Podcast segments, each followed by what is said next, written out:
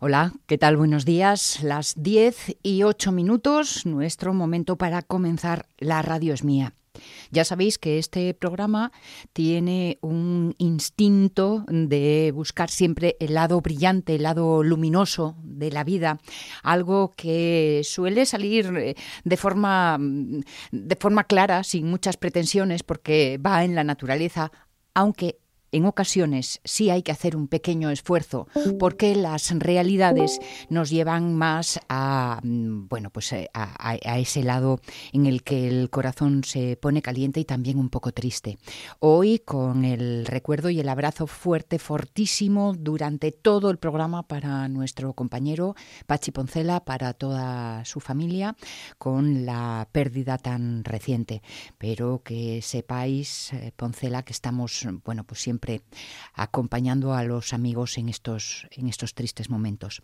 Nosotros, para honrar memorias y amistades, lo que vamos a hacer es un programa de radio. La radio es mía. La radio es mía. Con Sonia Avellaneda.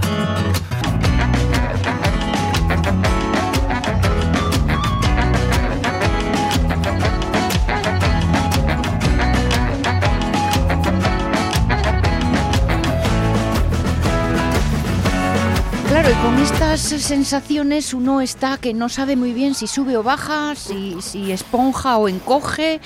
Jorge Alonso, ¿cómo estás? Buenos días. Uy, te oímos, te oímos un poco raro, pero Omar Caunedo, que se le, se le riza el pelo así de vez en cuando, como en este momento para, perdón, perdón, eh, para establecer una, una, buena comunicación. Que a veces la realidad se impone, por mucho que uno pretenda sonreír, ¿verdad? Las cosas, la vida decide por su propia cuenta. Sí, sí, a ver, lo que, lo que es es, quiero decir, no se puede eh, obviar, ¿no? cuando, cuando sucede algo, algo trágico, pero mm, sí tal vez, eh, aunque es muy difícil desde el kilómetro cero, ¿no? Sí, ahí está. Sí tal vez se puede, bueno, como diría yo, eh, poner en poner en en el que en el que ha de estar o en el que estará algo que es que, bueno, es, son cuestiones que, que nos van a todos en alguna manera y en la, te estamos, te la cosa seguramente sea te estamos oyendo de forma muy intermitente, Jorge, perdóname, te estoy interrumpiendo, pero es que apenas entendemos bien el, discurso porque se interrumpe demasiado. No sé si sería bueno que establecierais una nueva conexión para que fluya la conversación y de todas formas, aunque... Vamos a hacer un pacto, un pacto Discord y yo. Eso es, eso es, hacedlo, hacedlo. Eh, porque te digo que en todo caso, aunque eh, no pudiéramos captar eh, el contenido real de todo el discurso, sí la emoción, el sentimiento de enfrentar la vida con el ánimo que ésta necesita, incluso cuando nos habla del final. Pero además enfrentarla para estar con los amigos, que ahora necesitan nuestra fuerza y nuestro coraje y nuestro espíritu. Así que en eso, en eso estamos, en eso vamos y eso es lo que pretendemos hacer, poniendo la sonrisa y el ánimo a esta mañana, a esta jornada en la radio es mía. 10 y 12 minutos.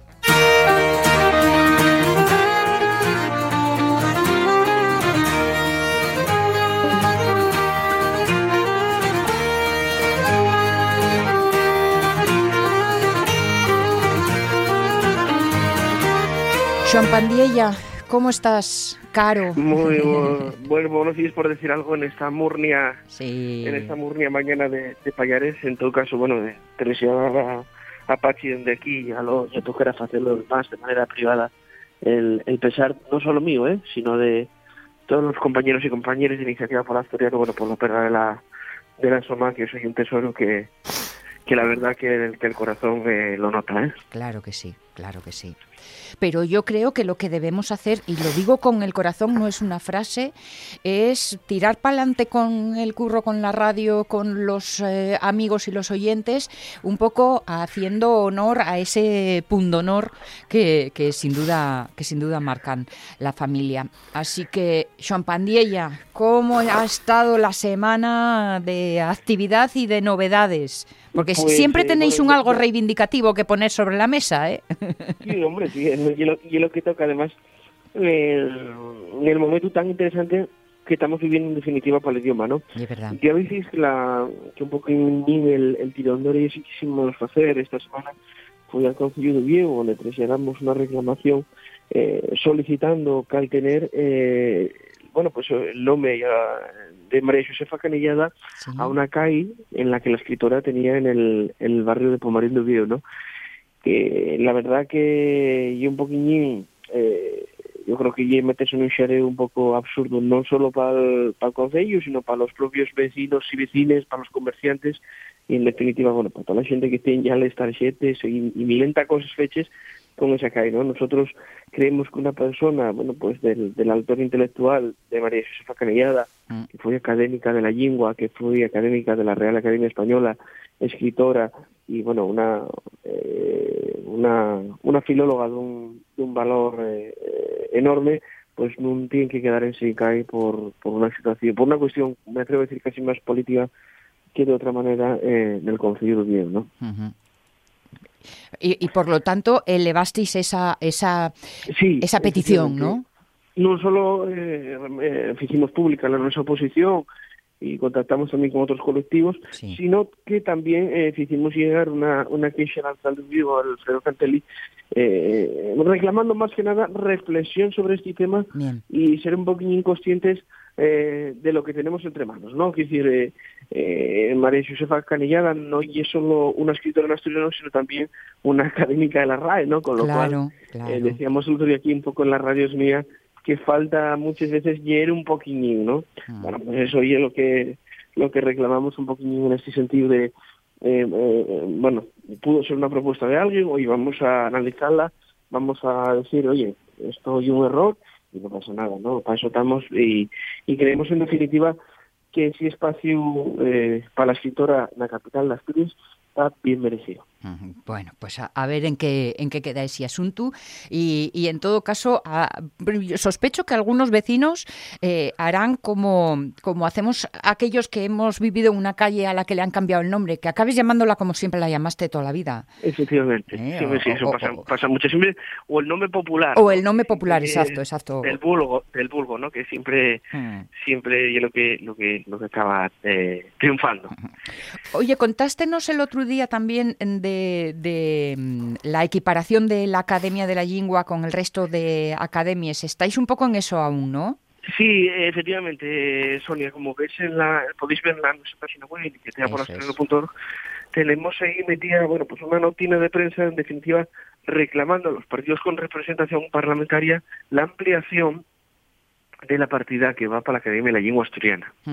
Esta partida fue un éxito de, de iniciativa después de muchos años de trabajo reclamando esta, esta inclusión, es decir, mientras los asturianos con los impuestos financiamos el resto de academias, la Academia de la Lengua Asturiana estaba todavía en sí eh, en financiación estatal de los presupuestos generales del Estado.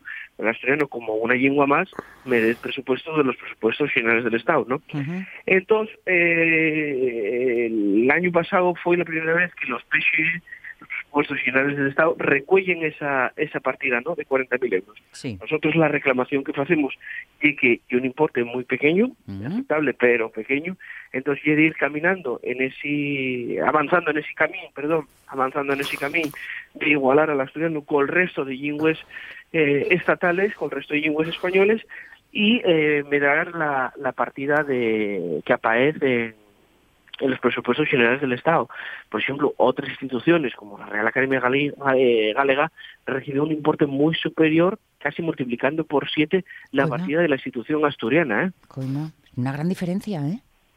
y además, esto ya no es cuestión política porque nosotros tenemos por ahí la, noticia, en el caso de la Real Academia Galega fue el PP el que pidió financiación para la SOA Academia de la de la de la so, de la so lengua eh, bueno de Galicia evidentemente no bueno, ¿qué queremos decir con esto nosotros también de verdad y esto hay que reconocerlo que aunque eh, el año pasado fue el primer año que se materializó eh, de manera real y visible en los presupuestos esa partida siempre se encontramos el sofito en definitiva de, de, la mayoría de los parlamentarios y parlamentarias asturianas asturianos con representación a las cortes no entonces bueno creemos que bueno después de tantos años de que por la no oficialidad hayamos perdido tantos perres y, que en definitiva eh, el problema que había, ¿no? mientras el resto de academias recibieron una montonera de perres, Asturias cero y la Academia de Lengua cero, bueno, pues que hay que ir incrementando un poquillín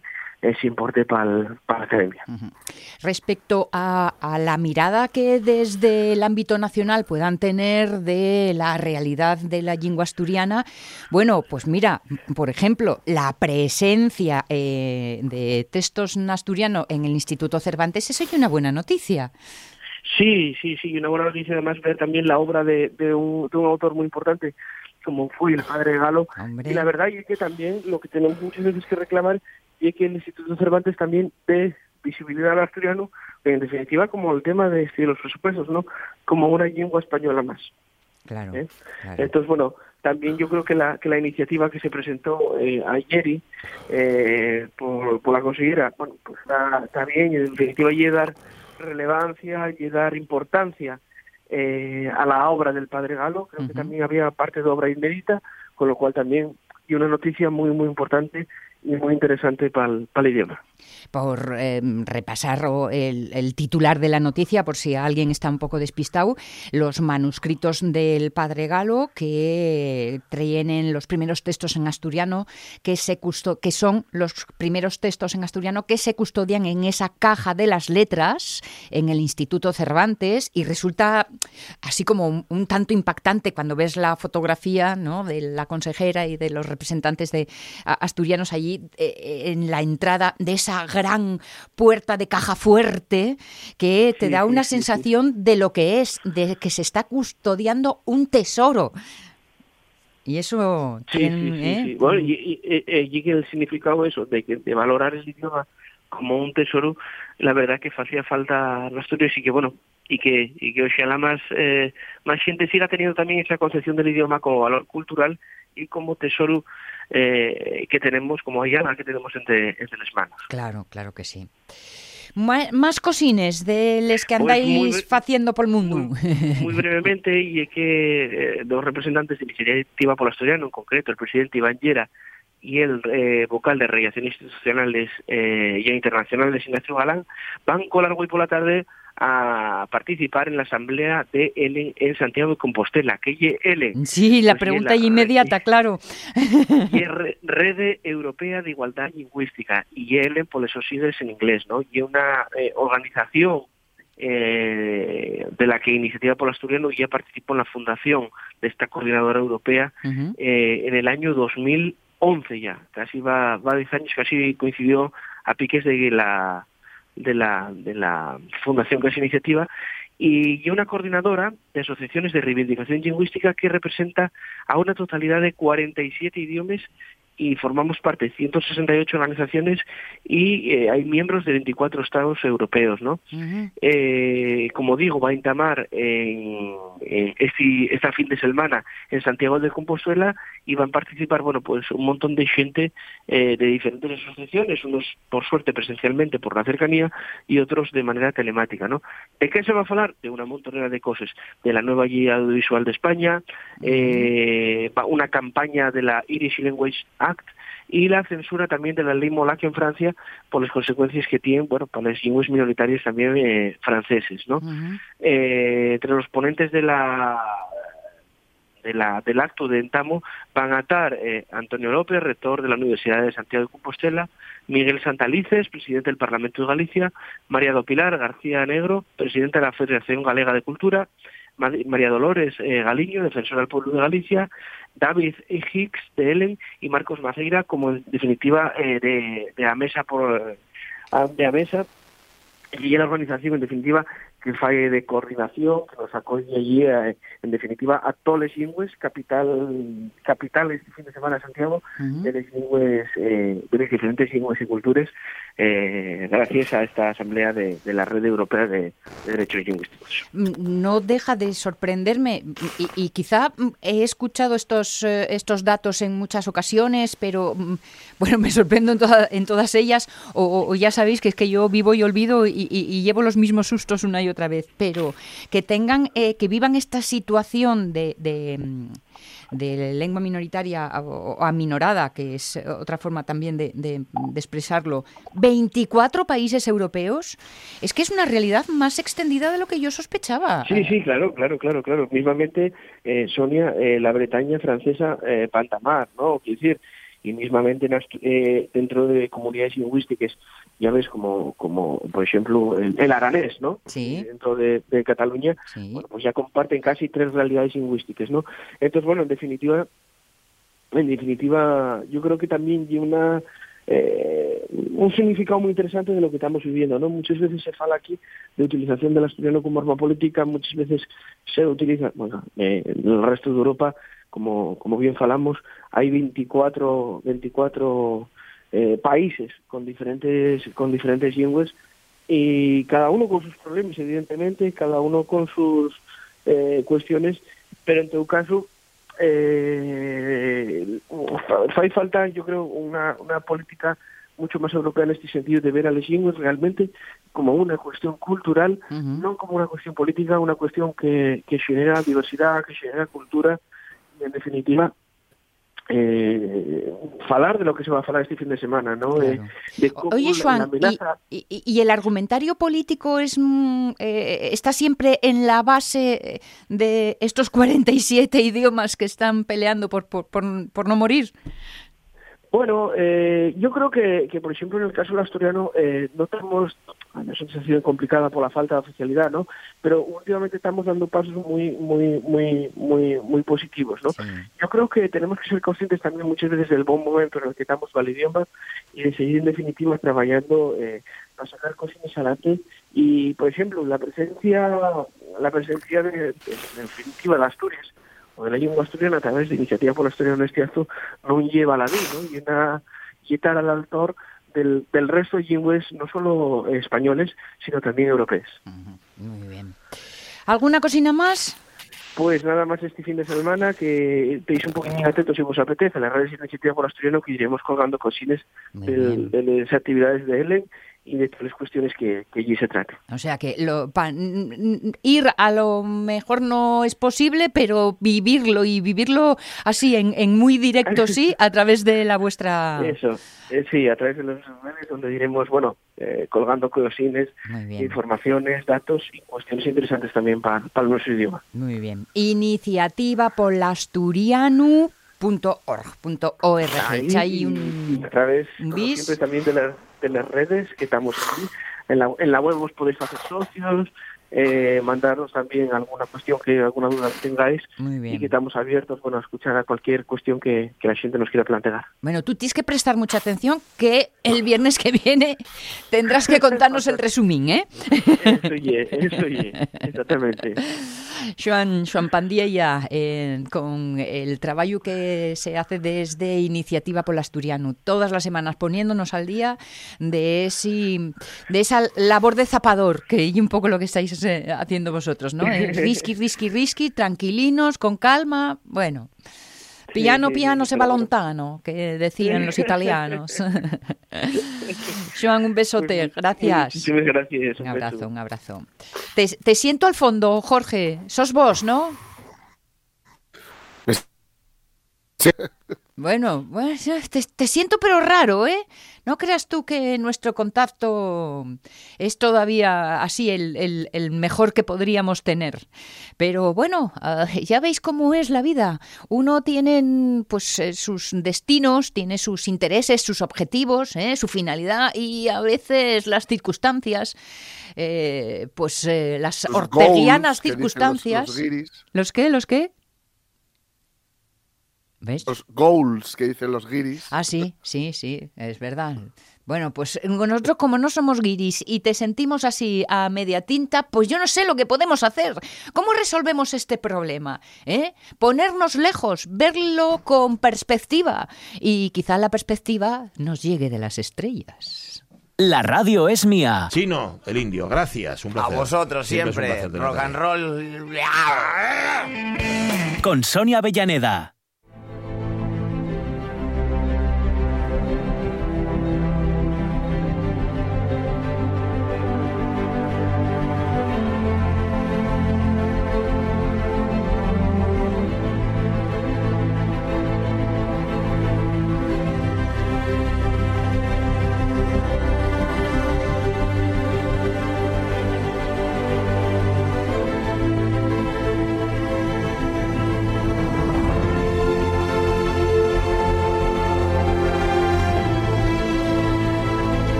Hola, buenas. Buenos días. No te, oye, que no te dejo ni respirar. A ver, ¿eh? acabo de llegar aquí. Con el fuelle fuera, vamos, sin resuello y, sin fuelle. A ver, volumen de, cascos. Por a ver, estoy aquí. Uno, dos, uno, dos. Mira, mientras, te, mientras te reorganizas bien, es que acabo de leer en prensa, eh, haciendo un repaso de la actualidad de las alas de Asturias, que todos los martes y viernes nos gusta fijarnos con calma y con detalle.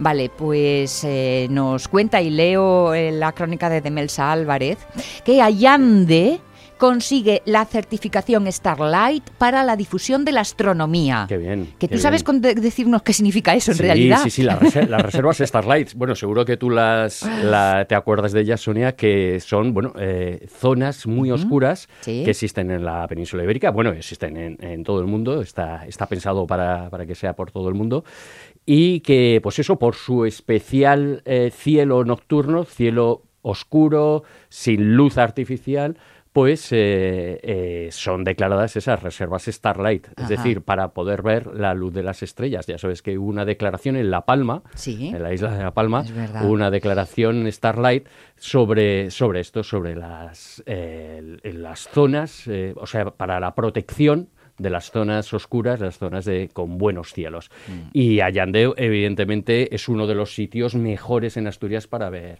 estrellas cuando nos lo permiten las nubes, por supuesto. Ya, ya, claro, porque esa es, otra, esa es otra. Pero si no hay nubes, es una zona muy oscura mm. y es una zona estupenda para ello. Eh, estaría eh, fantástico que cada vez hubiera más reservas Starlight, es decir, que no, no tuviéramos tantísima contaminación lumínica por todos lados para poder, para que la gente tuviera el derecho que de ahí viene la declaración de, de, La Palma, el derecho a poder ver las estrellas, que es bueno, pues es un derecho universal. Siempre me acuerdo de un, un lugar de turismo así eh, rural, ecológico y tal, en, en Almería.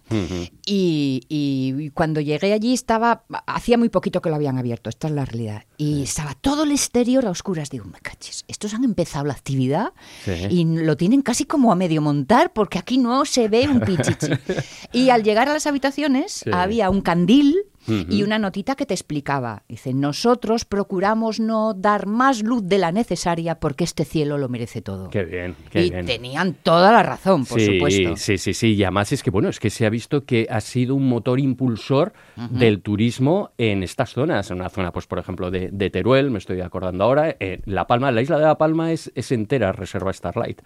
Lo que pasa es que, bueno, ahora con, el volcán. Hay un poco pues, de humo que. Hay un poquito de humo que, lo estropea un poquillo y, de hecho, el Observatorio del Roque de los Muchachos está, está cerrado. Está cerrado porque, bueno. Mm, eh, se podrían estropear con esa con esa ceniza es, terrible para los instrumentos para los eh, instrumentos ópticos de, del observatorio astronómico no entonces bueno pues aquello tiene que estar cerrado a calicanto hasta que bueno el volcán se calme un poquito pues para este programa de gravedad cero, el 105, que tiene para nosotros y que Miguel nos trae con dos noticias de actualidad. Una inmediata, porque es para este mismo fin de semana, para, para, hoy, ¿no? Y eh, solo este fin de semana, incluido hoy, se va a exponer públicamente en el Museo Nacional de Ciencias Naturales de Madrid. Eso es. El flamante cohete de fabricación española Miura 1. Eso es, eso es. Exactamente. Pues comenzamos entonces este grado de acero 105 con, con dos noticias de actualidad que como nos contaba Sonia, una para este mismo fin de semana, es más, para este mismo viernes, porque este viernes, mañana, sábado y el domingo se va a presentar ante el público en el Museo Nacional de Ciencias Naturales de Madrid el flamante cohete de fabricación española Miura 1 de la empresa alicantina Peled Space. Pero cuidado, que no se, no se va a exponer eh, eh, no se va a exponer una maqueta. Ah. ¿De acuerdo? Que muchas veces en estos casos siempre suele ser una maqueta, una reproducción, no es el cohete en sí. Este es el, de eh, veras veras. Es el cohete hecho ya preparado para, eh, eh, para lanzamiento. O sea, para, está ensamblado, está listo para las pruebas de calificación de vuelo, previo al lanzamiento que se iniciará en enero en las instalaciones que tiene Peled Space en el aeropuerto de, Teruel. ¿Eso quiere decir que si lo tocamos nuestras huellas van a ir al mundo mundial, al bueno, universo? Este, este lanzador, exactamente este lanzador, lo que se va a utilizar es para las pruebas, ah, las pruebas de vuelo. después habrá, me supongo que después se utilizará otro, etcétera, pero este se va a utilizar primero para las pruebas de, calificación de vuelo en Teruel y después para las pruebas de la infraestructura de tierra en Huelva, que es donde se va ah, a, lanzar. Se va a lanzar desde el, Centro de Experimentación del Arenosillo, que es un, centro que tiene allí eh, el INTA, el Instituto Nacional de Técnica Aeroespacial, eh, y se lanzará desde allí. ¿De acuerdo? Pero este, este lanzador es real, eh, y es el que va a servir para las pruebas, para las pruebas de calificación de, lanzamiento. es el que se va a poder ver el viernes, el sábado y el domingo. Solo viernes, sábado y domingo este fin de semana en Madrid. Así que para los que nos escuchan en Madrid y en torno o para los que quieran irse para allá para verlo, pues pueden verlo. Si quieres te doy eh, los horarios. Bueno, si nos das ya la pista completa. Te voy, a dar, te voy los horarios. Eh, a ver, eh, hoy viernes sería a partir de las 3 de la tarde. Em, bueno, pone únicamente a partir de las 3 de la tarde. No, sé, no pone exactamente a qué horas el cierre. Me supongo que sería a las 8, que sería cuando coincide con el cierre, de, con el cierre del museo. Mañana sábado 13 sería de 10 de la mañana a 8 de la tarde, de 10 de la mañana a 8 de la tarde, horario ininterrumpido y pasado mañana, el domingo 14, de 10 de la mañana a 6 de la tarde. Bueno, está bien. Recordemos por un lado que este primer cohete será, pues eso, un lanzamiento suborbital, es decir, no llegará a, ponerse en órbita no llegará, no habrá un, satélite dentro, un microsatélite dentro que lo, pongan en, órbita, sino que es un lanzamiento suborbital. Es decir, es como si fuera... Sube y baja y punto. Eso es, es un lanzamiento parabólico. vale, Vale, es un lanzamiento parabólico. ¿Por qué? Pero ¿cuántas cosas se pueden aprender de eso, no? esa es la clave. Exactamente esa es la clave. ¿Para qué sirve el Miura 1? Para que sirva de prueba para el Miura 5, el, cohete que sí que va a ser un lanzamiento orbital y que sí que va a poder poner en órbita a, satélites, a microsatélites. Y veo que vamos a insistir en llamarlos Miura. un nombre a mí me mola el nombre. bueno, ahí está. Hay gente que le gusta, hay gente que no le gusta. Bueno, eh, pues cosas de, de de Space. Oye, si el FETEN es el 5, eh, ¿eso quiere decir que quedan otros otros cuatro de prueba? No, no, no, no, no, no. Vale. No, no, no. Miura 1 y Miura 5. Eh, yo me imagino que es por los números de motores que, llevará. Ah, vale, Supongo que, que, debe ser por eso.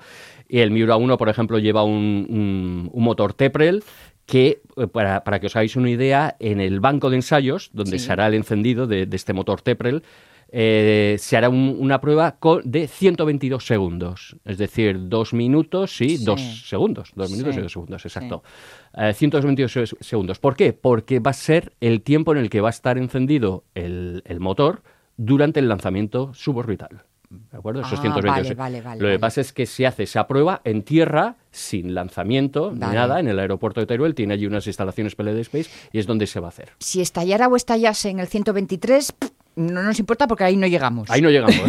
vale, muy bien, muy bien. Necesita para ese tiro parabólico, que después, bueno, se recogerá en el Océano Atlántico, etcétera, eh, va a necesitar esos 122 segundos. Entonces, la prueba va a consistir en esos, en esos dos minutos y dos segundos para comprobar, para ver cómo, cómo funciona este, este motor. Estos ingenieros al milímetro, ¿qué más os da? Pon unos segundinos más, aunque sea de margen, va. o...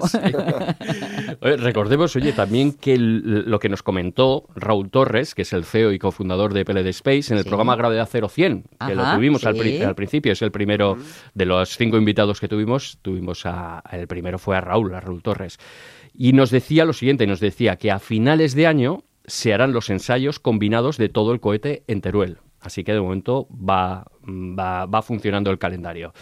En enero de 2022 se integraría lo que es el primer cohete preparado ya para vuelo con su ensamblaje, etcétera. Para vuelo, eh, no, no para pruebas. Eh, vale. ¿De acuerdo? Todo ello para que esté en Huelva preparado para lanzamiento en el mes de junio. Fijaos mm. todos los plazos que, se dan, ¿eh? tampoco son tan largos, ¿no? Eh, bueno, cuando dices... estamos hablando de algo muy gordo. Claro, en efecto, es, exactamente, pero bueno, ya la cosa ya está ensamblada, ya, ya, está ya está el motor, ya está, está todo, ¿no? Preparado y es lo que se va a poder ver en el Museo de Ciencias Naturales. Y finalmente decía, y conseguir llegar a la campaña de lanzamiento en octubre del año que viene, en octubre de 2022. Bueno. Ay, qué nervios. Ya nos contarás, ya nos contarás.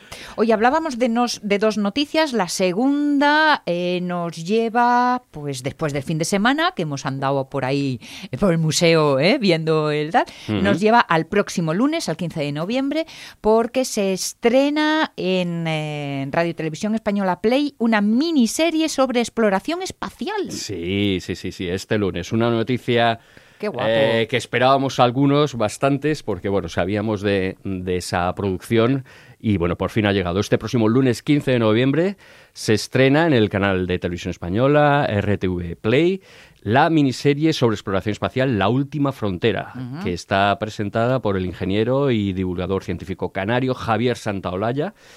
Y bueno, pues eso es una producción original de, de Radio Televisión Española, dirigida por Beatriz Pérez Vargas y realizada por Ignacio Navarro y Santiago Gómez. Entonces, bueno, pues se trata de una serie sobre astronomía, sobre astrofísica, eh, astrobiología, astronáutica, en definitiva, exploración espacial, vamos, que, consta de cuatro capítulos. Y también hay un hilo conductor en el que se habla eh, con cuatro mm, candidatos de los miles que se han presentado, de 25.000, si no recuerdo mal, de los 25.000 que se han que se han eh, que se han presentado para la Agencia Espacial Europea para ser astronautas de la Agencia Espacial Europea. 25.000. Pues, en toda Europa. en, toda Europa. Y se va a hablar con cuatro de ellos, cuatro españoles, dos hombres y dos mujeres. Eso es también parte del hilo conductor de, de, este, de esta miniserie. Entonces, pues para que os hagáis una idea, en el primer episodio eh, se titula Los astronautas del futuro entonces, bueno, pues la serie comienza con las preguntas fundamentales del cosmos, dónde vivimos, y la serie se desplaza a dos observatorios astronómicos para charlar con especialistas en la materia. Viaja al Observatorio Fabra de Barcelona y al Observatorio del Roque de los Muchachos, que antes lo comentábamos, en la isla de La Palma. Es fabuloso. Si no habéis estado en el Observatorio del Roque de los Muchachos, eh, cuando podáis ir a la isla de La Palma, que es maravillosa también, y aquí ya les damos nuestro apoyo desde aquí, desde Gravedad Cero es una, una, visión allí fabulosa, porque tienes a los pies todo lo que es la caldera de Taburiente y justo encima, bueno, pues están los, el observatorio de, del Rey de los Muchachos. Fíjate en La Palma, desde las estrellas más altas y brillantes al centro de la Tierra expulsando su ¿eh? magma. Sí, sí, sí, ¿Eh? tiene todo. Lo tiene, están, vamos, en pleno frenesí, cosa que no creo que les tenga muy contentos, pero bueno, ese, Recuerdo que la caldera de Taburiente, eh, por lo menos lo que decían allí, es que era el hundimiento da la impresión que es como un supercráter enorme, pero es más bien el hundimiento de una montaña que, se ha derrumbado. Eso parece ser que, es la caldera de Taburiente. Bueno, el segundo episodio es cómo nos movemos por el cosmos. Un episodio que tiene, bueno, pues muy buena pinta porque va a hablar de los, de los fundamentos teóricos de los motores de curvatura, los agujeros de gusano o cómo sería la obtención de grandes cantidades de energía en el cosmos. Y también, bueno, en este episodio se hablará del entrenamiento para conseguir esa plaza de astronauta con una de las candidatas españolas a, a ser astronauta. El capítulo 3 está dedicado a Marte, que es la bueno pues eso la historia de la exploración del planeta rojo las preguntas sobre si puede terraformarse y hacerse habitable. Eh, la gran pregunta de si existió vida en Marte o si todavía queda vida protegida bajo tierra en Marte y eh, bueno pues eso todo sobre el planeta rojo, que es para mí es el gran desafío espacial de, este siglo XXI. O sea que se meten desde lo más técnico y lo más básico a lo más mm, así emocionante, ¿no? Sí, sí, sí, sí. Además, en cuatro capítulos, la verdad, te, puede quedar, mm, dejar ahí buen sabor de boca. Sí, sí. Porque fíjate, el último cuarto, el cuarto episodio, eh, es eso, lo que estabas diciendo tú ahora, si estamos solos en el universo. La miniserie se traslada esta vez al observatorio de Tenerife para hablar sobre una de las grandes preguntas. ¿Estamos solos en el universo? Además, sigue el hilo conductor del entrenamiento para hacerse astronauta y las aptitudes eh, personas que, personas que eh, fundamentalmente tienen que tener esa, los, los seleccionados de la Agencia Espacial Europea. Eh, entonces, fíjate, como dice Javier Santolaya, que es el, es el presentador, es el divulgador científico canario, de, este, de La Última Frontera, lo recordamos, La Última Frontera, el, el, lunes 15 de noviembre, dice, esta es una serie documental que nace de la fascinación por mirar las estrellas y descubrir el universo que creo es una fascinación que compartimos muchísimos seres humanos. Hombre, pues a ver cómo no. No sé si lo dijiste alguna vez, pero déjame que sea cotilla. ¿Tú crees que, te, que estamos solos o no? Eh, es difícil, ¿no? Porque... Carlos, Briones, Carlos Briones, que lo hemos tenido también aquí en Gravedad Cero, eh, nos decía que a lo mejor no es que estemos solos, sino que estamos lejos. Claro. Y yo estoy muy de acuerdo en eso. Que estamos lejos. podemos estar lejos en el espacio y en el tiempo. Claro, claro, a la vez. Que son la misma cosa. son, la misma cosa. acuérdate, del capítulo último de, Gravedad Cero, que estuvimos hablando de eso, de la misma cosa de la masa y la energía, la misma cosa del espacio y del tiempo, ¿no? Es así. Entonces, sí, es que, mm, vamos a ver, no tenemos la imaginación suficiente para darnos cuenta de lo lejos que está todo. Hmm. Todo, o sea, pero es que eh, está lejos el sol. Miramos ahora cuando salgamos de aquí, vemos el sol y nos parece que está aquí mismo. No, el sol no está aquí mismo. El sol está muy lejos. Está nada más y nada menos a, ocho minutos y medio luz. Es decir, tarda en llegar la luz que vemos, tarda ocho minutos y medio en llegar a nuestros ojos, a la Tierra. O sea, imaginaos lo lejos que está y entonces ahí te puedes eh, dar... A partir de ahí empieza a multiplicar. Claro, y la, y la imaginación que tienes que tener, ¿no? Entonces, y eso lo tenemos aquí mismo. Entonces, imaginaos la siguiente estrella que está a 4,3 años luz, es decir, nos llega su luz eh, la luz que vemos ha salido allí hace, cuatro, años. cuatro años y medio casi. Entonces está todo muy lejos y no nos hacemos esa idea. Entonces, bueno, pues a efectos prácticos me parece que estamos muy solos. Por eso a veces nos ponemos, como decimos en Asturias, un poco murnios y miramos a la luna.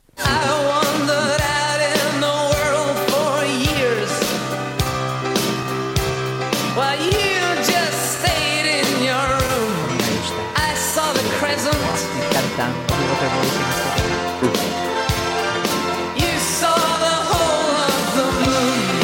Vamos a la luna, a esta luna llena, que no siempre la vemos como tal, pero enterita está. Por... Ahora está en creciente. Ahora tenemos en creciente. sí, es verdad, es verdad. Porque allí puede que pongamos nuestra próxima huerta. Pues sí. Hoy en la entrevista de Gravedad Cero nos vamos a ir cerca de la Tierra, vamos a estar cerca de la Tierra, nos vamos a la Luna para conocer un proyecto español que está estudiando la germinación y crecimiento de plantas en la Luna de cara a los futuros asentamientos en nuestro satélite. Y para ello, pues tenemos como invitado al ingeniero aeronáutico José María Ortega Hernández, que es el coordinador general de Green Moon Project. José María Ortega, buenos días, bienvenido. Buenos días, muchas gracias por, invitar a Green Moon Project al programa. Mm, un gusto tenerte. Así que vamos a, estamos viendo cómo organizar bien la huertina de la luna, ¿no? Exactamente, en eso estamos trabajando ahora mismo, así es. Bueno, a ver, empecemos por lo difícil. ¿Cuáles son los eh, problemas fundamentales que hay que soslayar o que hay que superar? Bueno, pues tenemos que tener en cuenta que, en la Luna la, gravedad es seis veces menor que, en la Tierra, ¿no? Y también, pues, eh, tenemos que tener en cuenta que precisamente no tenemos una atmósfera como la que tenemos aquí en la Tierra. Entonces, en cierto modo, bueno, además de todo eso, también hay que tener en cuenta la, radiación cósmica, ¿no? Entonces, claro, para eso estamos trabajando ahora mismo eh, en Green Moon Project, que al final es un proyecto de agricultura espacial con tres pilares fundamentales, que son la geología planetaria, la biología vegetal y la ingeniería aeroespacial, para dar soporte desde un punto de vista de ingeniería, pues para conseguir conseguir crecer esas plantas bajo esas condiciones que no encontramos en la Luna. Así es. Entonces, eh, eh, José María, para hacernos una idea primera, básica, para situarnos, mm, a mí me gustaría saber en qué fase os encontráis ahora del proyecto y, por tanto, eh, qué etapas habéis ya cumplido. Muy bien, pues sí, bueno, el proyecto realmente empezó en, septiembre de 2016, un proyecto universitario. Presentamos una competición dentro de la Google Lunar Sprite, no era una competición que buscaba, pues, eh, fomentar todo el tema de, las futuras misiones privadas a la Luna, ahora se está todo viendo pues gracias a misiones como la SpaceX o, o la de turismo espacial que está teniendo lugar.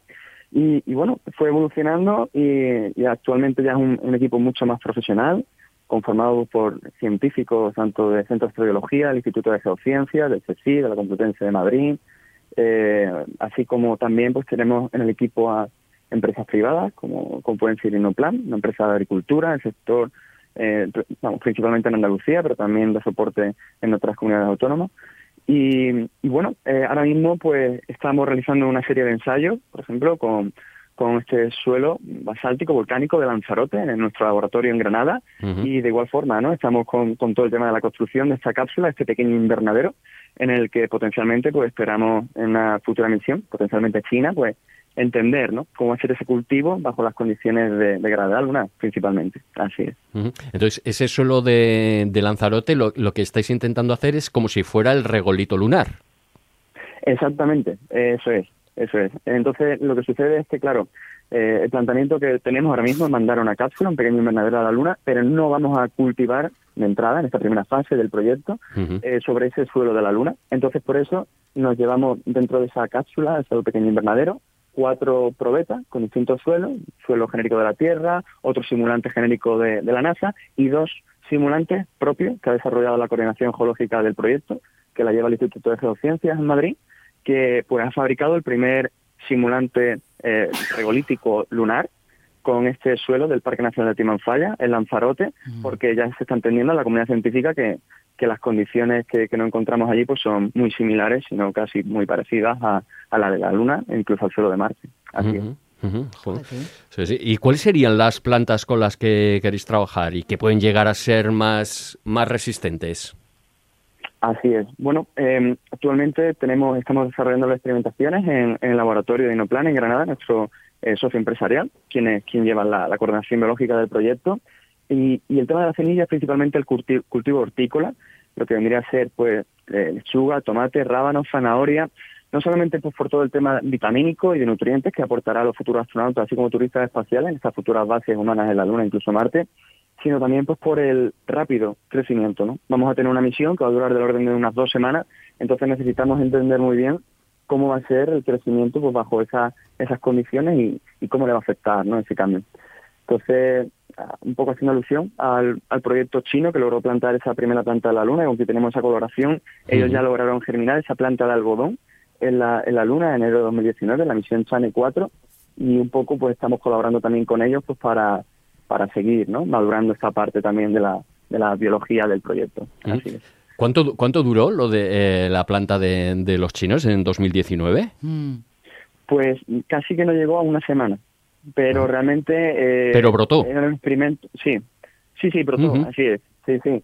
Eh, llegó a dar incluso las primeras, las primeras hojas y realmente eh, desde un punto de vista bueno de, humanidad ¿no? y científico pues fue un granito porque es la primera vez que se entiende que, que hay bueno que se ha generado vida vegetal en otro cuerpo celeste fuera fuera de la Tierra entonces aquello fue un gran un gran paso en lo que viene a ser todo el tema de agricultura espacial y al final la agricultura va a ser clave no ahora cuando nos convirtamos en una especie interplanetaria con todos estos conceptos de de Elon Musk de SpaceX las plantas van a ser los mejores aliados del ser humano. Mm. ¿Y se ha, se ha estudiado mm, por qué murió la planta? Eh, ¿Por la radiación? ¿Qué fue lo primero que acabó con la, con la planta de, de los chinos en 2019?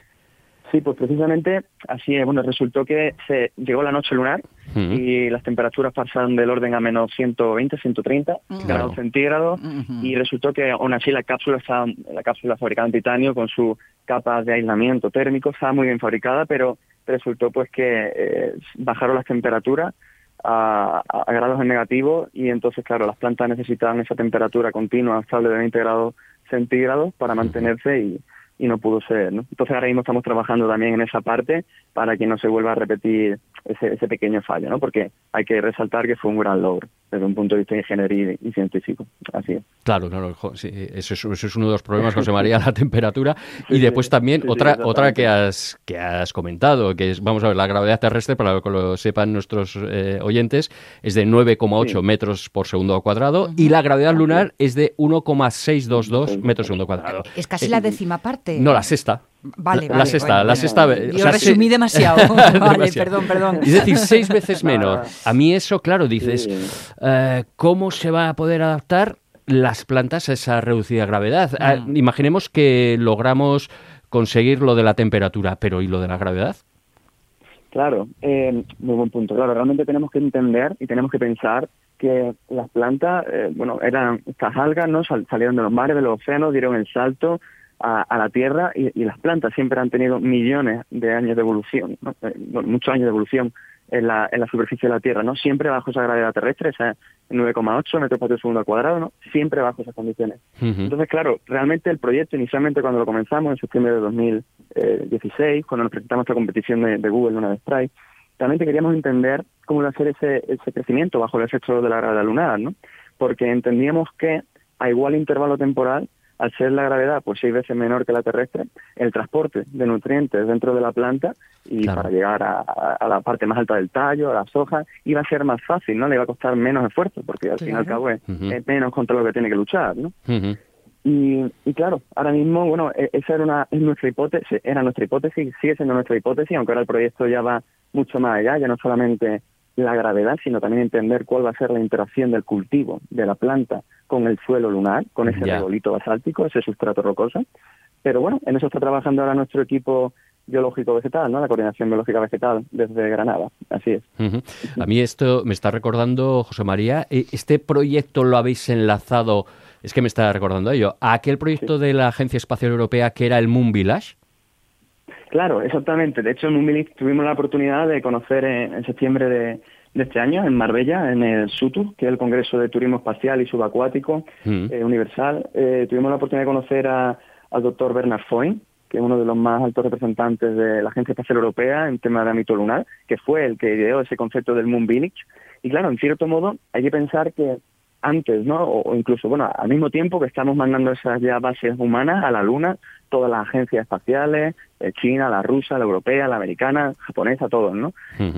También hay muchas misiones privadas del ámbito, bueno, estamos viendo con SpaceX, ¿no? anoche llegó la, la, la, cápsula ¿no? de la Dragon de SpaceX a la Estación Espacial Internacional, con astronauta europeo, pero claro, tenemos que pensar que, que esto, claro, que está muy relacionado, porque ya las plantas van a dar ese alimento en esas futuras bases humanas, eh, y claro, no solamente ya los alimentos, ¿no? sino también van a ayudar en ese soporte vital generando ese oxígeno, eh, eliminando ese dióxido de carbono que generamos eh, los seres vivos y, bueno, va directamente ligado. De hecho, fue uno de los, de los motivantes originales del proyecto cuando lo comenzamos. Así es. Entonces, eh, me planteo, ¿qué metas tenéis así a, a, corto, medio plazo? Y bueno, y también a, largo plazo. ¿Cómo, ¿Cómo está el calendario? Muy bien, bueno, pues como comentaba anteriormente, en estos tres pilares fundamentales te voy comentando, o sea, comentando, sería la, en, la parte de geología planetaria, tenemos planteado una serie de ensayos que queremos desarrollar eh, junto con este equipo chino con el que tenemos el, la colaboración en, el Parque Nacional de Timanfaya, en la isla de Lanzarote, en el tubo de lava del volcán de la Corona, porque se entiende que estos tubos de lava nos los vamos a encontrar en la Luna y en Marte, mucho más grandes, de un diámetro mucho mayor. Entonces se está planteando que estos futuros invernaderos, estas futuras ciudades, pues vayan embebidas, digamos, ¿no? En el interior de estos tubos de lava, pues porque consigue filtrar la radiación en una gran componente. Entonces, en adición a eso, pues estamos trabajando en el Instituto de Geociencia en, esta, en este regolito, en esta parte, en este sustrato rocoso que se ha generado con este suelo de Lanzarote. Y ahora pues ya se han comenzado los ensayos, ya enlazando con la parte biológica del proyecto, ya se han enlazado los ensayos, se han comenzado los, ensayos en el laboratorio de, de Granada para entender cuáles van a ser las semillas y la interacción de la planta con ese sustrato rocoso, cómo va a agarrar la raíz, qué nutrientes va a ser capaz de obtener, eh, porque tenemos que usar los recursos que nos vamos a encontrar en el destino, ¿no? Tenemos que usar ese suelo, la luna, y, tenemos que tratarlo, ¿no? Y luego, desde un punto de vista de, ingeniería, de ingeniería espacial, pues estamos ahora mismo, pues continuamos con el desarrollo de la nueva cápsula y con estas colaboraciones con el equipo chino. Entonces, esos son un poco los frentes en los que estamos ahora mismo trabajando. Así es. Fíjate cómo ha cambiado el cuento de aquel Biosfera 2 de principísimos de los 90 a lo que estamos haciendo ahora. Oye, pero permitidme una cosa, una pregunta. Siempre se ha dicho que eh, en, el, en, la carrera espacial eh, se eh, emplea mucho dinero para la investigación que luego acaba revertiendo en muchas realidades aquí en la Tierra. En este asunto, ahora que el futuro de la alimentación en esta Tierra que estamos, pues hay que planteárselo. ¿Habrá algún conocimiento de vuestro trabajo que podamos luego aprovechar aquí en casa? Claro, en cierto modo tiene conexión directa porque hay que, entender, hay que pensar que al final eh, estamos ¿no? Eh, entendiendo cómo va a ser el cultivo en ambientes extremos y, por ejemplo, ¿no? hemos tenido aproximaciones bueno, de cara a entender cómo va a ser el cultivo en, base en, ártico, por ejemplo, ¿no? o también tenemos que pensar que que esto, bueno, que al final no solamente directamente lo que podamos ver del proyecto que pueda servir de la tierra, sino todo aquello indirecto que genera, ¿no? Porque a lo mejor pues conseguimos pues desarrollar algún tipo de, de digamos, de eh, del tema de protección térmica de la cápsula, ¿no? De aislamiento térmico, pues que algún tipo de material que, que, eso pueda también repercutir, ¿no? Para positivo pues aquí en la vida, en la Tierra, ¿no? Entonces, bueno, eh, estamos ahí. Que así sea, que así sea. José María Ortega, como coordinador general del proyecto español Green Moon Project, gracias por contarnos estas cosas, por la investigación y disfrutadles manzanines de la luna, si es que llegan. muchísimas gracias. Muchas gracias, José María. gracias. Qué interesante, interesante, interesantísimo. Bueno, como todos los viernes, también te lo digo, Miguel. Y ¿eh? mucha suerte que necesitan y inversión, por supuesto, inversiones. Eh, que, que se fijen las instituciones públicas en proyectos como estos, que en principio parecen muy locos, pero después son eh, muy prácticos. Hombre, imagínate, alimentarse, pues vamos al principio de los tiempos. Hmm. Un abrazo y hasta el viernes. Un abrazo y permíteme también un abrazo a, a mi amigo y compañero y maestro Pachi Poncela. Por supuesto.